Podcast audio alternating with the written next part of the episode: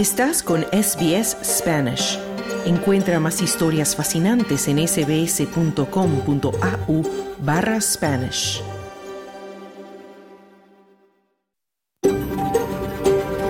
SBS, a world of difference. You're with SBS Spanish on mobile, online and on radio. Estás con SBS en español, en tu móvil, por internet, en tu radio. Hola, ¿qué tal? Muy buenas tardes y bienvenido a SBS Audio Australia en Español. Mi nombre es Esther Lozano. Este jueves 11 de enero del 2024 te saludo desde nuestros estudios en el norte de Sydney, en la tierra tradicional del pueblo Camaragal. Y desde el norte de Sydney, Mar Díaz con las noticias. En SBS Spanish reconocemos la conexión continua e inquebrantable de los pueblos aborígenes y de los isleños del estrecho de Torres con sus tierras. Hoy vamos a ocupar un buen tramo del programa con la crisis de violencia que se ha desatado en Ecuador. El presidente Daniel Noboa ha declarado la situación de violencia como un conflicto armado interno, protagonizado por los grupos criminales narcos y que ha incluido fugas de prisiones, toma de rehenes, la ocupación de la televisión y la detonación de artefactos explosivos en varias ciudades del país.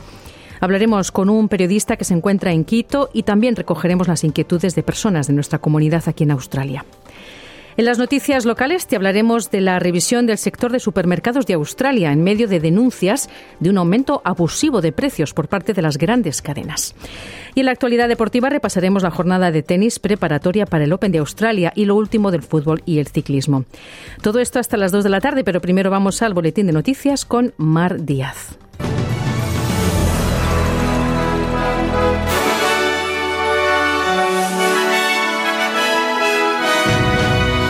Ecuador se enfrenta al tercer día de ola de criminalidad.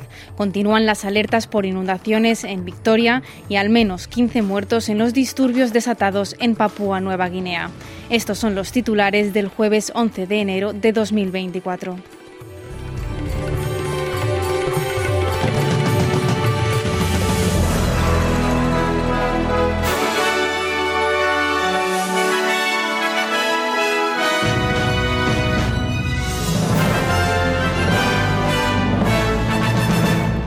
Ecuador se ha enfrentado al tercer día de terror causado por bandas criminales. Al menos 14 personas han muerto en esta ola de criminalidad sin precedentes en el país. Los comercios de la capital, Quito, han cerrado y las calles están vacías en medio de la incertidumbre generada por la violencia. El presidente Daniel Noboa declaró el martes al país en conflicto armado interno, justo un día después de haber ordenado el estado de excepción tras la fuga de una cárcel de Guayaquil de Adolfo Macías, también conocido como Fito, jefe de la principal banda criminal del país, conocida como los Choneros. La crisis en el país ha tenido repercusión internacional con la ONU y países como Chile y Venezuela, entre otros, condenando la ola de criminalidad.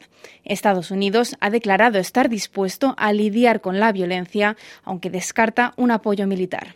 Perú, por su parte, envió más de medio millar de efectivos policiales y militares a lo largo de la frontera de 1.400 kilómetros con Ecuador. Colombia también reforzó su frontera en el país al desplegar un amplio dispositivo militar para evitar el paso de prófugos y criminales. Escuchamos las últimas declaraciones de Daniel Novoa. Hemos tomado medidas que debieron haberse tomado hace mucho tiempo y que pues gobiernos pasados no tuvieron la decisión de hacerlo. Estamos viviendo en un estado prácticamente de guerra en contra del terrorismo.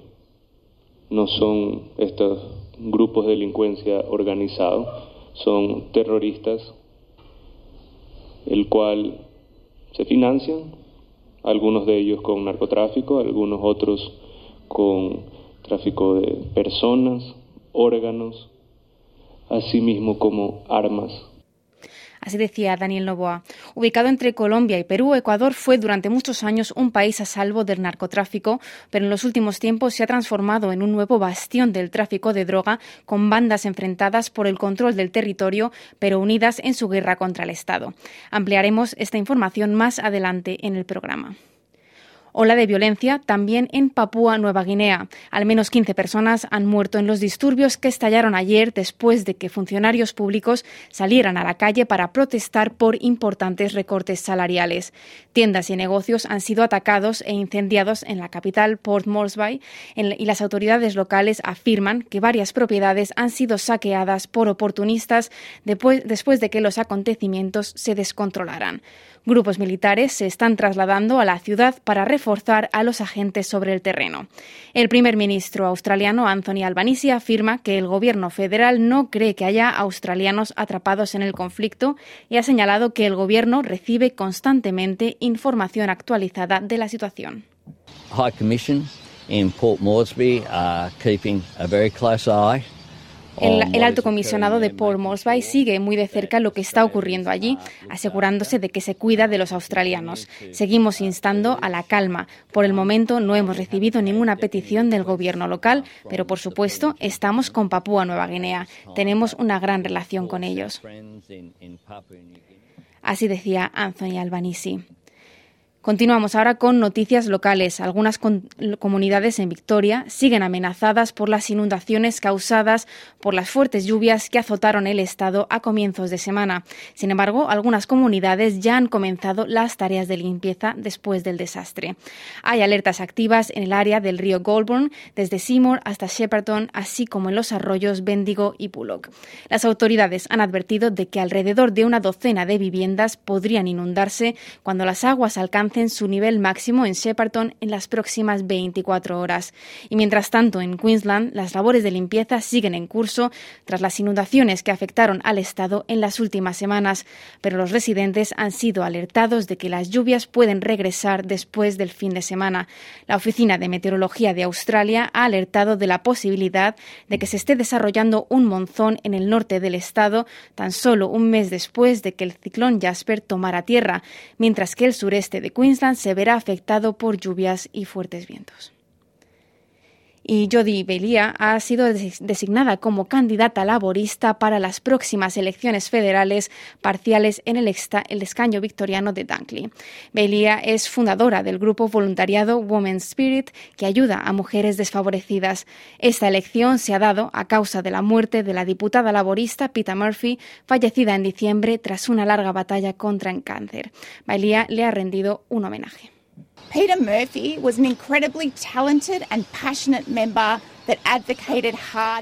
Peter Murphy fue un miembro increíblemente talentoso y apasionada que abogó con ahínco por esta comunidad.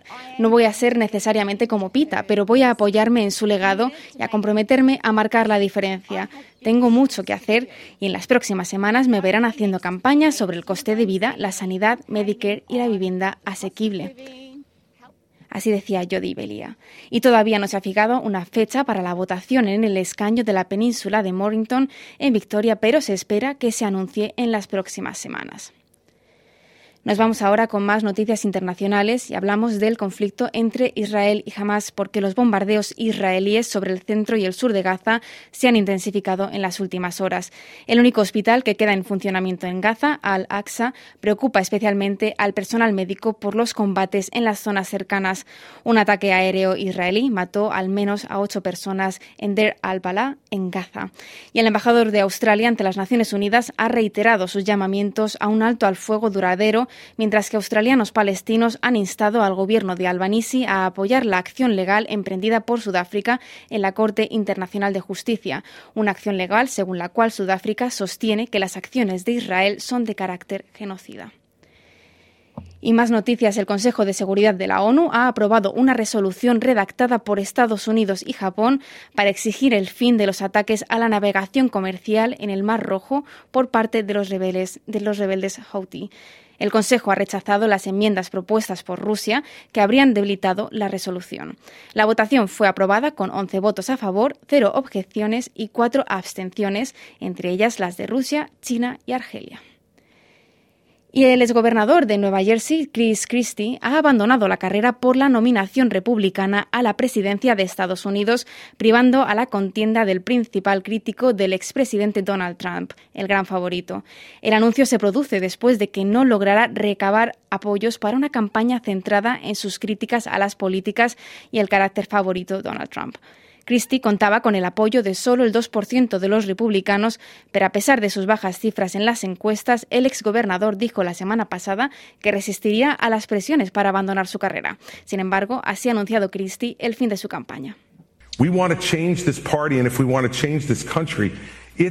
Queremos cambiar este partido y si queremos cambiar este país es un trabajo duro, no es fácil. Desde el momento en el que entré en la carrera, la decisión que tomé ha sido muy simple. Preferiría perder diciendo la verdad que mentir para ganar y hoy no me siento diferente. Así decía Chris Christie. Y un nuevo informe ha revelado que el propietario de la plataforma de medios sociales X, Elon Musk, ha realizado cortes significativos en el personal global de confianza y seguridad. Según el informe, Musk habría recortado más de mil funcionarios a nivel global de sus equipos encargados de frenar el contenido abusivo en línea, según cifras divulgadas por el organismo australiano de vigilancia de Internet. La Comisión de e-Seguridad de Australia indicó que esos cortes profundos y el restablecimiento de miles de cuentas vetadas creó una tormenta perfecta para la propagación de contenido dañino y que podría tener consecuencias para los usuarios australianos. Australia ha encabezado la campaña mundial por regular las redes sociales, obligando a empresas tecnológicas a definir cómo enfrentar temas como los contenidos de odio y el abuso sexual infantil.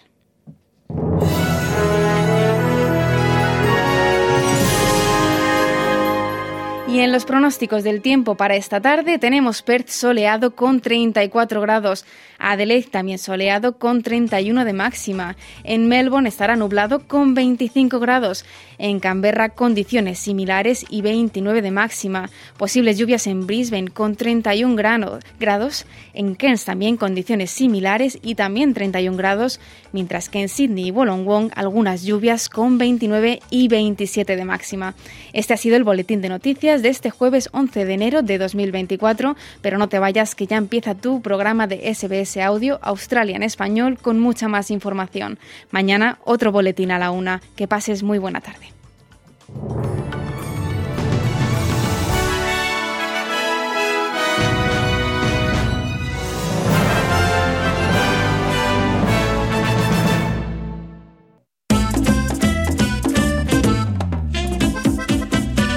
Aquí comienza la edición de verano de SBS Audio, Australia en español. Muy buenas tardes y bienvenidos a SBS Audio, Australia en español. Es un gusto compartir contigo este rato de la tarde. Este jueves 11 de enero del 2024 te vamos a hablar de algo que nos afecta a todos, los precios de los alimentos y de cómo el Gobierno ha iniciado una revisión del sector de los supermercados de Australia en medio de denuncias de un aumento abusivo de los precios por parte de las grandes cadenas. En la actualidad deportiva vamos a repasar la jornada del tenis preparatoria para el Open de Australia y también lo último del fútbol y del ciclismo. Pero primero, Ecuador se encuentra actualmente en estado de emergencia y de guerra interna debido a un aumento de la violencia vinculada al narcotráfico que ha producido por el momento 14 muertos. El presidente Daniel Noboa ha declarado a 20 bandas de narcotraficantes como grupos terroristas en momentos en que el país vive una ola de violencia tras la fuga de prisión de un conocido líder de una banda. Soy Esther Lozano y esto es SBS Spanish, Australia en español.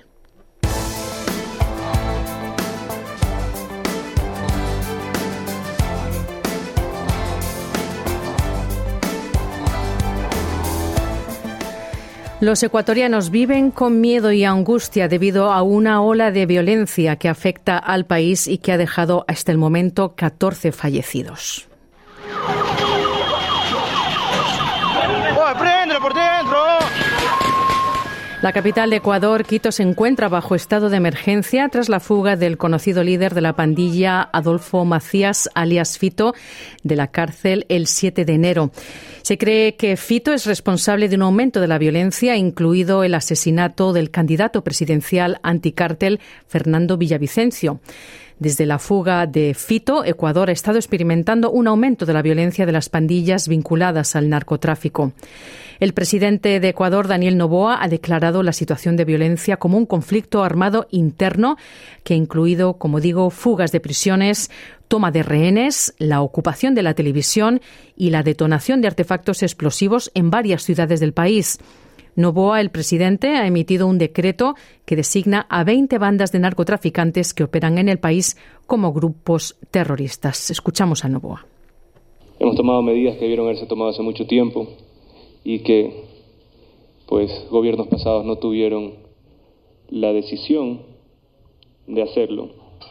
Estamos viviendo en un estado prácticamente de guerra en contra del terrorismo no son estos grupos de delincuencia organizados, son terroristas, el cual se financian, algunos de ellos con narcotráfico, algunos otros con tráfico de personas, órganos, así mismo como armas.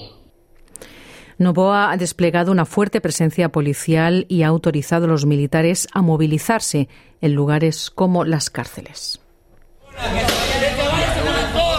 Que se vaya la policía. Que se vaya la policía. Que se vaya la policía. Este es el momento en el que varios hombres enmascarados se apoderaron de un canal de televisión, tomando como rehén a un presentador mientras las cámaras grababan. Le apuntaban con una escopeta en la cabeza y mientras agarraban lo que parecían ser cartuchos de dinamita. Agentes tácticos armados pudieron rescatar al presentador y arrestar a algunos de los hombres. Juan Peralta es vendedor de periódicos en Quito. La gente está con miedo, ya no quiere salir, los negocios cierran. Entonces, eh, sí, yo como ciudadano sí estoy con, mucha, con mucho miedo de lo que está sucediendo ahorita en nuestro Ecuador. El jefe de las Fuerzas Armadas de Ecuador, Jaime Vela Erazo, dice que el presidente le ha dado instrucciones para que considere a las pandillas como un objetivo militar y las neutralice dentro de los límites del derecho internacional humanitario. El señor presidente de la República, Daniel Novoa a través del decreto ejecutivo número 111, nos estableció una misión muy clara. A partir de este momento, todo grupo terrorista identificado en el mencionado decreto se ha convertido en un objetivo militar. El presente y el futuro de nuestra patria está en juego y ningún acto de terror nos hará claudicar. No vamos a retroceder ni a negociar. El bien, la justicia y el orden no pueden pedirle permiso ni agacharle la cabeza a terroristas. Era el jefe de las Fuerzas Armadas, Jaime Vela Erazo. Ahora hay una búsqueda masiva en marcha de Fito, quien fue condenado por tráfico de drogas, asesinato y crimen organizado y cumplía una condena de 34 años. El gobierno dice que ha habido 30 ataques desde esta fuga. Es la segunda, la última, hace una década. En SBS Audio conversamos con algunos miembros de la comunidad de ecuatorianos en Australia, con el líder comunitario Eduardo Paez y su esposa Marcela Paez. Ellos viven en Bathurst, en Nueva Gales del Sur, y mostraban su preocupación por la situación de su país. Es una pena inmensa para mi espíritu porque realmente cuando yo dejé mi nativo Ecuador, realmente era un país amable y acogía a todo mundo, ¿no? Y ahora con esta situación que realmente ya no me coge de nuevo porque la corrupción es rampante desde lo más alto hasta lo más bajo. Y lógicamente las cosas no se pueden detener de una manera súbita a no ser que haya un líder como el presidente salvadoreño que puso freno prácticamente a toda esta increíble clases de violencia, ¿no? Pero lo que más me duele a mí es realmente la gente que es inocente, la gente que necesita ser protegida, cuidada. Es triste, ¿no? Porque la gente a través de, estos últimos años conversando con familiares, eh, no existe seguridad. Todos ellos viven siempre en miedo y, y cuidándose siempre la espalda, tienen que siempre andar en grupo, porque si no están en grupo, les pueden robar, les pueden asaltar, negocios que se han tenido que cerrar, porque hay estos que les llaman vacunadores que van y les dicen, si no, no me das tanto cada mes o cada semana, te vuelvo el negocio. Tenemos eh, muchísima familia, hermanos, sobrinos, tíos, sobrinos nietos. Simplemente es eh, llamarles, saludarles y, decirles que, le, que se cuiden y que mm. le tomen con calma, que se puede, que no podemos hacer realmente mucho. Eran Eduardo Páez y su esposa Marcela Páez, ecuatorianos que viven en Bathurst, en Nueva Gales del Sur. Y para conocer más de la situación en Ecuador y el contexto de lo que está ocurriendo allí, esta mañana conversé con el analista político y también periodista del diario Expreso, Roberto Aguilar, quien se encuentra en Quito, la capital. Cuéntanos lo primero, ¿cómo es la situación ahí en las calles ahora mismo? ¿Qué estás viendo tú? la gente sale temprano de sus trabajos y se va a refugiar en sus casas las noches. Eh, hay un toque de queda que empieza a las 10, 11 de la noche em, y las ciudades quedan desiertas. El día martes, eh, que fue declarado em, no el estado de emergencia, sino el estado de guerra, porque eso es lo que ha hecho el presidente, ha declarado el estado de, conflicto armado interno. Em, ese día eh, hubo caos en las ciudades porque la gente abandonó sus lugares de trabajo eh, masivamente y con, mucho pánico porque además estaba ocurriendo una cosa muy grave que se estaba transmitiendo además por televisión, que era el asalto de, un canal, uno de los canales de, mayor, de, televisión de mayor audiencia del país, TC mm. Televisión, que fue asaltado por una banda de, de, jóvenes delincuentes, eh, gente, gente muy joven, eh, a las órdenes de, estas mafias del narcotráfico. Y esta toma del canal se transmitió en vivo y en directo en la misma señal del, en la señal del mismo canal y eso causó un pánico generalizado en todo el país. Entonces, este rato la situación eh, es, es, de bastante inquietud, no tanto como el día, como, como la víspera, que, que, fue cuando ocurrió esto con TC Televisión, pero eh, la situación es de bastante inquietud. Este momento que estamos hablando, que son eh, casi las 7 de la noche, una hora todavía, todavía una hora en la que, en la que suele haber mucho movimiento en las calles, eh, yo desde mi ventana veo una ciudad desierta. Mm. ¿Y se nota esa presencia militar? Se nota sobre todo en los sitios eh, estratégicos como el, metro, el recién inaugurado metro de, la ciudad de Quito, eh, en los edificios públicos, en las zonas bancarias. Em, sí, sí que ves militares, escuadrones de militares recorriendo la ciudad. Mm. Bueno, al parecer toda esta situación de terror se impuso tras la fuga de una cárcel de Guayaquil de Adolfo Macías, alias Fito, que es el jefe de la principal banda criminal del país, de los choneros. Em, y también el martes escapó otro jefe criminal de prisión, Fabricio Colompico, líder de otro grupo de los Lobos, que está acusado de secuestro y de planificar el asesinato de la fiscal general. Cuéntanos, Roberto, ¿qué relevancia tienen estos jefes criminales, estas fugas y por qué se ha desatado la violencia con estas fugas?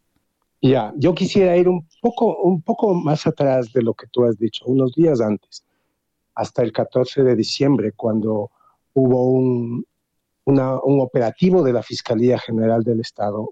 Es el caso Metástasis, lo ha llamado la fiscal general del Estado, Diana Salazar.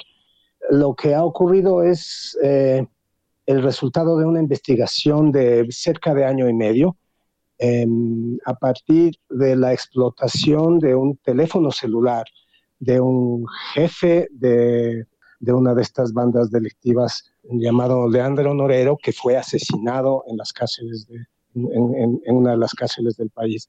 La explotación del celular de este, de este eh, jefe mafioso em, ha, causado un revuelo enorme en la política, en el sistema judicial y en, toda la vida pública del país, porque lo que se ha encontrado en su, en su WhatsApp, en sus chats, es conversaciones con jueces, con políticos, con, incluso con el director de cárcel.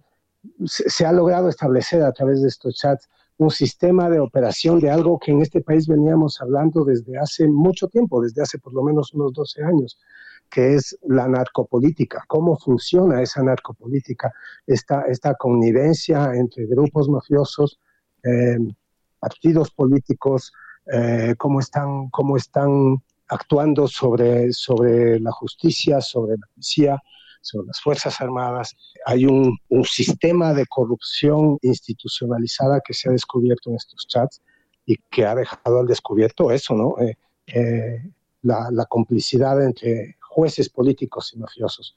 Eso yo creo que está en el origen de todo lo que está ocurriendo ahora, digamos, en el origen inmediato, ¿no? Que es básicamente una explosión concertada de, de violencia en las principales ciudades del país. Mm.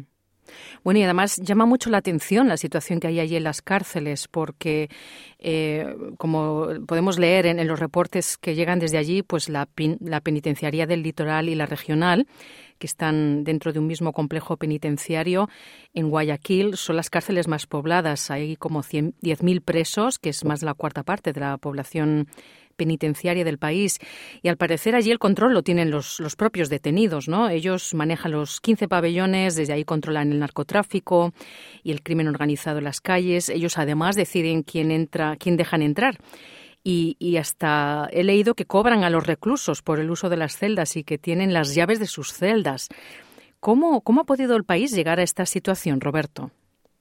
Es verdad lo que dices. Las cárceles que son cárceles de, de, de, gran tamaño, ¿no? Cárceles, eh, mega cárceles, como las llamamos acá, eh, están completamente controladas por las bandas delictivas. La, la, la, política carcelaria ha sido, ha sido bastante equivocada, primero con la concepción esta de hacer grandes cárceles que son difíciles de controlar, y luego con la idea de, de mantener juntos a los presos de las distintas bandas. No es la primera vez que esto pasa en la región, ¿no? Esto es muy, muy muy usual en los países que han, que han sido víctimas de este azote del narcotráfico. Esto de que las cárceles se conviertan en, en, lugares de operación de las propias bandas. Salen y entran cuando les parece, y eso es lo que ha ocurrido este domingo, que, como decías al principio, se escapó alias Fito, el jefe de, de, los choneros. ¿Cómo llegamos hasta acá? Uh, yo diría que, que hay uh, básicamente la, la complicidad de un, de un gran sector de la, de la política y de la justicia. Eh, estamos ante un caso de, de, de, de, corrupción y de corruptibilidad, es decir, el narcotráfico ha tenido, tiene los recursos para corromper a todo un sistema y eso es lo que ha ocurrido. Hay una cosa que señalar y es la participación del partido del expresidente, hoy prófugo de la justicia por delitos de corrupción por los que fue sentenciado Rafael Correa, que está en Bélgica, mm. y que fue presidente del Ecuador durante 11 años. Él hizo una, un proceso de supuesta pacificación con lo que, estamos hablando del año 2009, con lo que en ese entonces eran bandas juveniles de delincuencia común. Había una guerra entre pandillas juveniles en esos fines de los, de, lo, de los años 2000 los Nietas y los Latin Kings, el gobierno de Rafael Correa hizo un proceso de supuesta pacificación y lo que ocurrió a partir de entonces es que esas bandas juveniles, bajo el, el, el abrigo del gobierno, se convirtieron en franquicias del narcotráfico internacional. Hubo una especie de pacto de no agresión entre el gobierno y las bandas, hubo paz en las calles, el gobierno consiguió comprar paz en las calles y al mismo tiempo eh, eh, protegía los negocios ilícitos de estas bandas que se convirtieron en franquicias de los grandes carteles mexicanos del narcotráfico, el cartel de Sinaloa, mm. el cartel de Jalisco Nueva Generación, y eso es lo que tenemos ahora en el Ecuador. Eh, el Ecuador se ha convertido en el principal exportador de droga. Por el Ecuador eh, circula toda la cocaína, la, gran, la, la mayoría de la cocaína que sale de Colombia y va hacia hacia Estados Unidos e incluso cocaína que va hacia Europa y que es manejada por carteles eh, albaneses eh, y que llega sobre todo a puertos de España y de Bélgica. Podríamos señalar una serie de políticas públicas del gobierno del correísmo que favorecieron al narcotráfico, in, eh, eliminar la unidad especial de la policía destinada a controlar el narcotráfico, la de, la de decretar que, el, que, el, que la, máxima prioridad del gobierno en la lucha contra las drogas es el enfrentamiento con el microtráfico, cuando ya teníamos al cartel de Sinaloa operando en las provincias del norte, en la, en, la frontera entre Colombia y Ecuador, en la costa de, la provincia de Esmeralda. Cosas así. A lo largo de 10 años ese, ese, ese, ese problema fue creciendo un poco oculta por el hecho de que, oculto por el hecho de que de que, de que había este, esta especie de pacto de no agresión, entonces en realidad teníamos unos bajos índices delictivos. Cuando terminó el gobierno de, de Rafael Correa, eso se disparó y eso es parte de lo que estamos viviendo ahora, o eso es el origen de lo que estamos viviendo ahora. Claro.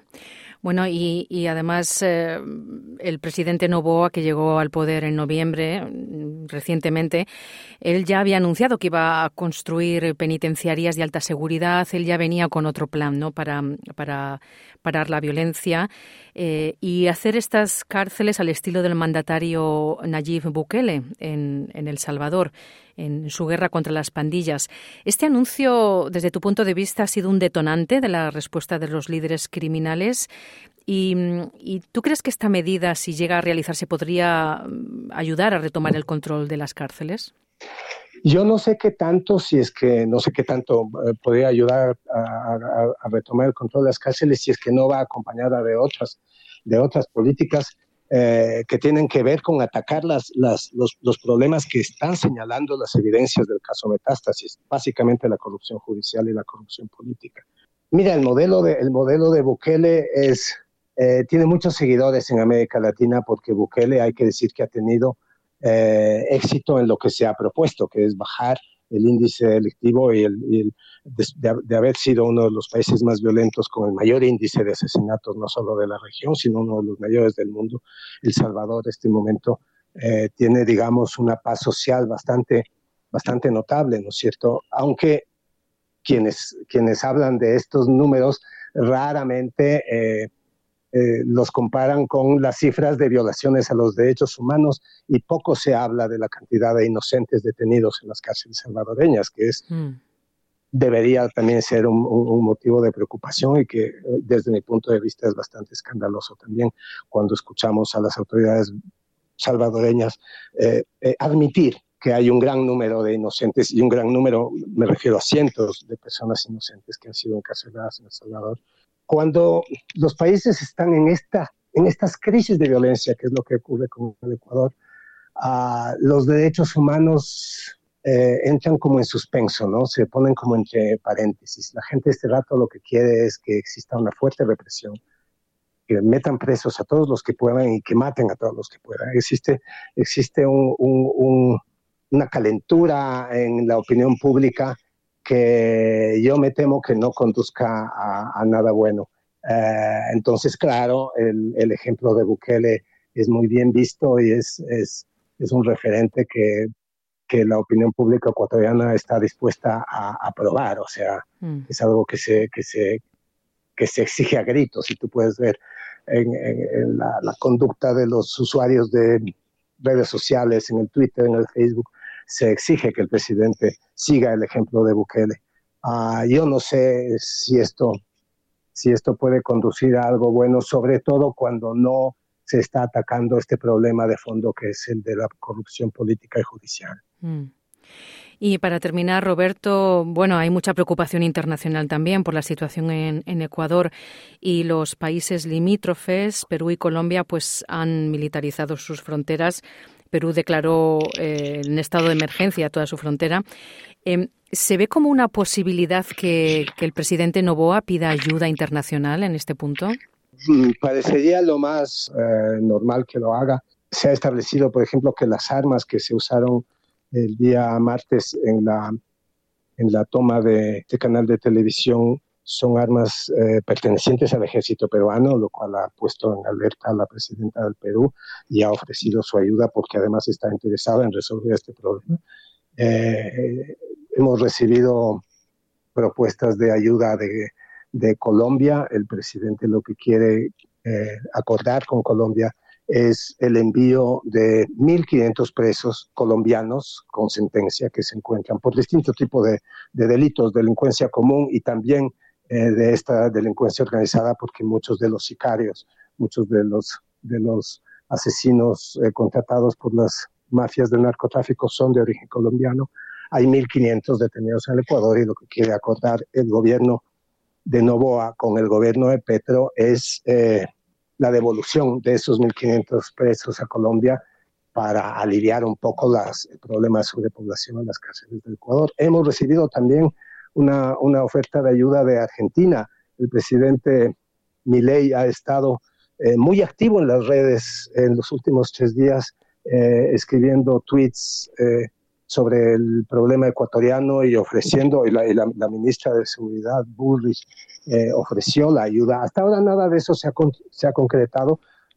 sabemos que Estados Unidos, que, que en los próximos días, en los próximos dos días, mañana o pasado mañana, se va a concretar algún tipo de ayuda de los Estados Unidos y de Israel eh, yo creo que, es, que esto es, es un problema regional, mira, entonces es evidente que, que, que, que, muchos países están preocupados por este tema, por lo que pueda mm, significar de peligroso para ellos, ¿no? Para la mm. seguridad regional, porque esto en realidad es un, es un polvorín que se expande de un país a otro. Entonces yo creo que sí que va a haber ayuda internacional. Roberto Aguilar, analista político y periodista del diario Expreso, muchísimas gracias por tu tiempo para los micrófonos de SBS Audio. No, gracias a ti y un saludo para toda tu audiencia. Gracias por la invitación. Edición de verano, SBS Audio, Australia en español. El exministro federal de Trabajo, Greg Emerson, ha sido designado para dirigir una revisión del sector de supermercados de Australia. Esto en medio de denuncias de aumento abusivo de los precios por parte de las grandes cadenas. Esta revisión va a analizar el código de conducta de alimentos del país. Además, hay afirmaciones de una brecha cada vez mayor entre lo que pagamos en el supermercado y lo que los supermercados pagan a los agricultores. Mar Díaz, hola, cuéntanos qué está pasando. Hola Esther, pues sí, las preocupaciones sobre la brecha entre los precios de los supermercados y lo que ganan los agricultores ha ido en aumento, sobre todo después de que los gigantes de la alimentación registraran ganancias de miles de millones de dólares en 2023. El líder de los nacionales, David Littleproud, ha estado pidiendo una revisión independiente sobre los acuerdos de precios entre los agricultores y el sector de los supermercados australianos.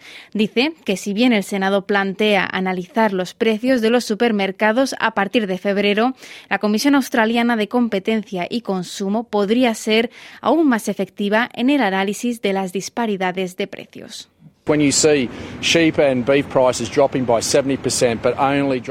Cuando ves que los precios de las ovejas y la carne de res cae un 70%, pero solo bajan un 8% en la caja, cuando ves que los productores de calabacín ganan 2,20 dólares el kilo, pero cobran 6,50 dólares, entonces se ve que están ganando y lo están haciendo a expensas de los agricultores y a expensas del consumidor. Lo que estamos diciendo es que solo queremos precios justos, con transparencia y equidad, y las personas que deben hacer eso deberían ser la Comisión Australiana de Competencia y Consumo, así decía David Littleproud. Ahora el Gobierno ha anunciado una revisión del Código de Conducta de Alimentos y Comestibles que será dirigida por el exministro federal Craig Emerson. La revisión examinará el Código de Conducta Voluntario al que se adhieren actualmente Aldi, Coles, Woolworths y el mayorista Metcash y que dice que los minoristas y mayoristas deben actuar siempre de buena fe con los proveedores. David Littleproud dice que el código de conducta debería ser obligatorio y que las sanciones por infringirlo se han vuelto más graves. Tienes que apreciar que esta es una revisión que estaba programada para llevarse a cabo de todos modos y se trata de la amplia arquitectura del Código de Conducta. Desde el Partido de los Nacionales creemos abiertamente que este debe ser un código obligatorio, no voluntario. Creemos que las multas no deberían estar donde están en el momento, que es de unos 64.000 dólares. Cualquier supermercado podría sacarlo de una de sus cajas registradoras en Sydney en Melbourne para pagarlo si lo han hecho mal, así decía Little Proud. Woolworths no ha hecho ningún comentario al respecto, pero la portavoz de Coles, Martin Alpine, dice que el código ya está funcionando como debería. Participamos voluntariamente en el Código de Conducta. De hecho, ayudamos a establecerlo en 2015 y es aplicable, por lo que creemos que está funcionando muy bien, pero damos la bienvenida a cualquier revisión que ayude a los australianos con el coste de vida, así decía Martin Alpine. Los precios de los supermercados y las relaciones de los supermercados con los clientes no formarán parte de esta revisión. Aún así, estas preocupaciones también son una fuerza impulsora. El primer ministro Anthony Albanese ha dicho que la investigación es una de las medidas con las que el gobierno busca reducir el coste de los productos en el supermercado. Craig Emerson dice que el éxito de los supermercados no está siendo compartido por sus proveedores. Los precios de los supermercados parecen bastante saludables. No se podría decir a los agricultores que sus ganancias no son tan saludables y si le preguntas a los consumidores, y yo hago muchas de mis propias compras, los precios definitivamente han estado subiendo bruscamente. Así decía Craig Emerson, que añade que la revisión identificará lo que debe abordarse.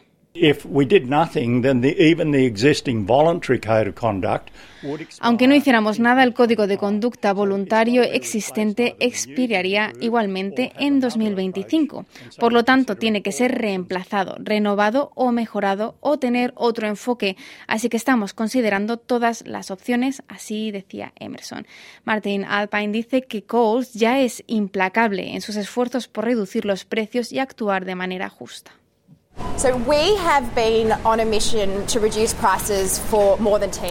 Hemos estado en una misión para reducir los precios durante más de 10 años. Es algo que nos apasiona mucho y seguimos trabajando para reducir los precios a nuestros clientes. Ha sido un momento realmente difícil debido a la inflación generalizada para muchas industrias y sabemos que nuestros clientes necesitan tener la capacidad de pagar su compra todas las semanas y poner comida en la mesa decía Martin Alpine. Y el presidente de la Federación Nacional de Agricultores, David Hochtinky, dice que espera que esta revisión conduzca a algún cambio positivo.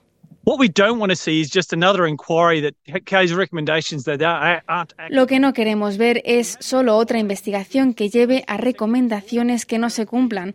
Hemos tenido consultas sobre el sector de la alimentación antes y ha habido algunas recomendaciones muy fuertes que si se hubieran adoptado no estaríamos teniendo esta discusión hoy.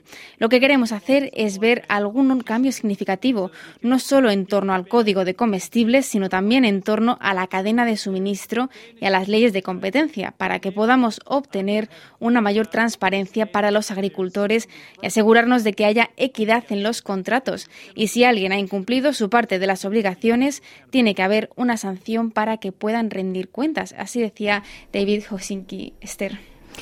Pues muchas gracias, Mar, por este informe que ha sido producido por Signy Lang para SBS News. Gracias, Esther.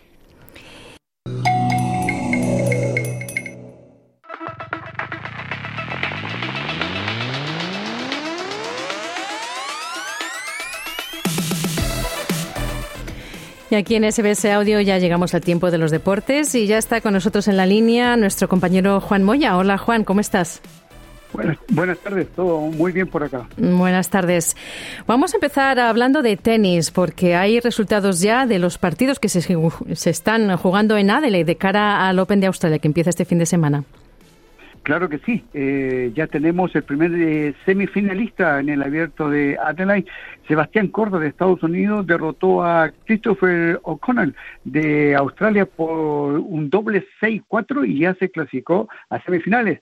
En 10 minutos más comienza el partido entre Giri Légica de República Checa frente al chileno Nicolás Yari, eh, buscando también llegar a semifinales.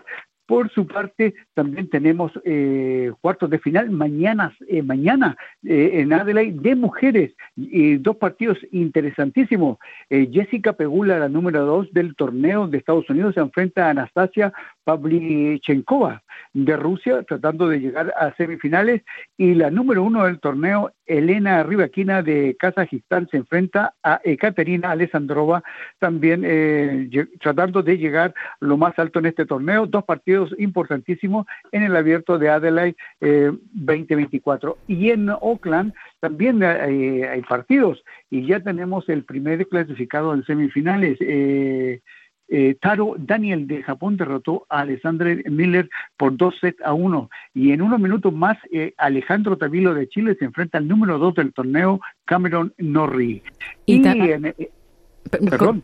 No, te iba a preguntar por las clasificaciones en Melbourne, pero sí, continúa. Claro, y tenemos de que sí, las clasificaciones se están jugando en acá en Melbourne. hay partidos todos los días tengo entendido que estos partidos, la entrada es libre, por lo tanto uno puede ir a mirar estos partidos donde ya mañana estaría el cuadro final, los últimos eh, jugadores que clasificarían eh, al abierto de Estados, eh, al abierto de, de Australia, perdón donde hay varones y damas, hay jugadores de hispanohablante que están tratando de llegar al cuadro mayor y así poder eh, jugar su primer gran slam de la temporada. Sí, estaremos pendientes de, de quién va llegando, quién se va clasificando y, cómo empieza todo el, torneo que empieza este domingo. estaremos pendientes. Nos vamos ahora al fútbol, Juan, porque mañana hay partidos de la A-League y todos van a ser en Sydney. Cuéntanos. Claro que sí, todos los partidos, tanto de varones como damas, se juegan en cine porque es la fecha de la unidad, de la hermandad de la A-League. Eh, tratan de que todo sea mm, armónico, eh, tener una buena convivencia en el fútbol, por lo tanto, mañana viernes hay dos partidos de varones, MacArthur se enfrenta a Western United y luego eh, Melbourne City frente a Western Sydney Wanderers. Eh, van a jugarse todos los partidos, como ya lo dijimos, en Nueva Gales del Sur. Y en Damas también mañana hay dos eh, partidos. Eh, Melbourne Victory se enfrenta a Perth Glory y Wellington frente a Central Coast Mariner. Esas son las fechas de la... Por primera vez se juega esta Copa de la Unidad, esperando que todo resulte bien y que el público llegue a los estadios. Excelente. Y nos vamos a motor para hablar de Dakar y los resultados de la última etapa que está ocurriendo.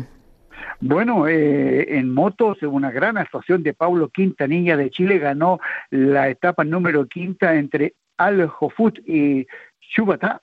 Eh, demostró que es uno de los candidatos a ganar la, carrera, pero el líder hasta el momento es el piloto de Basuana Ross eh, Branch, que lidera la competencia de moto en este momento. Por su parte, en cuadriciclos, eh, Marcelo Medeiros de Brasil volvió a ganar eh, la quinta etapa, eh, seguido de Alessandre Giraud de mm, Francia, pero el puntero en cuadriciclos es Manuel Andújar de Argentina, seguido de Alessandre Giro de em, Francia. Y en coches hubo una estrategia, nadie quería demostrar nada, todos eh, trataron de, evitar terminar primero o em, no demostrar nada a sus rivales, pero el ganador de esta etapa fue Nasser eh, Atija de Qatar, donde el líder de la, de la carrera es Yasset al-Raji de Arabia Saudita.